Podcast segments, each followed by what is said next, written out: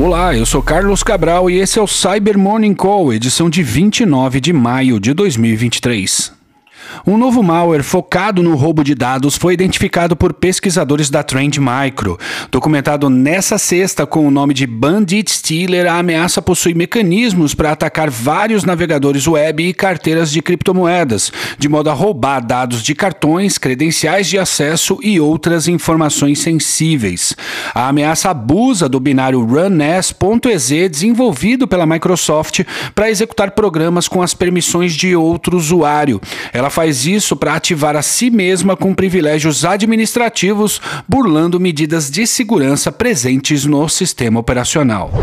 E a CISA adicionou uma vulnerabilidade crítica presente em dispositivos da Barracuda ao seu catálogo de falhas que, nesse momento, estão sendo exploradas por criminosos.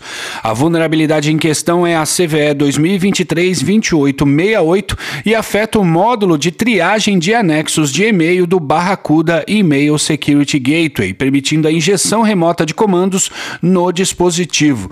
O problema foi descoberto no dia 19 de maio e a empresa lidou com ele lançando dois patches de segurança nos dias 20 e 21. Bora atualizar. Pesquisadores da Cisco Talos e do Citizen Lab apresentaram uma nova análise técnica do spyware Predator e de seu loader chamado Alien, descrevendo seus recursos para o roubo de dados e outros detalhes operacionais. O Predator é um spyware comercial para dispositivos móveis produzido pela empresa israelense Intel Lexa.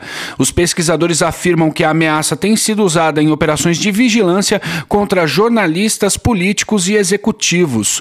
O spyware pode gravar chamadas telefônicas, coletar informações de aplicativos de mensagens e até mesmo ocultar ou impedir a execução de aplicativos específicos nos dispositivos afetados. O loader Alien é o principal componente do spyware, possuindo um papel central em baixar e ativar componentes adicionais da ameaça, sendo usado também para atualizar componentes do Predator. E a Akamai documentou uma nova botnet chamada Dark Frost, a qual foi observada em ataques de DDoS contra organizações e pessoas ligadas à indústria de videogames. A ameaça está em atividade pelo menos desde maio do ano passado, sendo um compilado de códigos-fonte de outras botnets, tais como a Mirai e a Bashlight.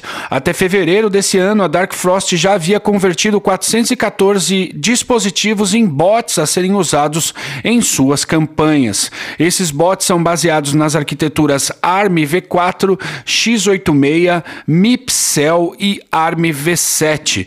Dentre as vítimas estão empresas de jogos, provedores de hospedagem de servidores de jogos, streamers e até mesmo outros membros da comunidade de videogames.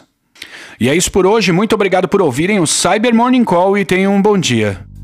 Você ouviu o Cyber Morning Call, o podcast de cibersegurança da Tempest. Nos siga em seu tocador de podcast para ter acesso a um novo episódio a cada dia.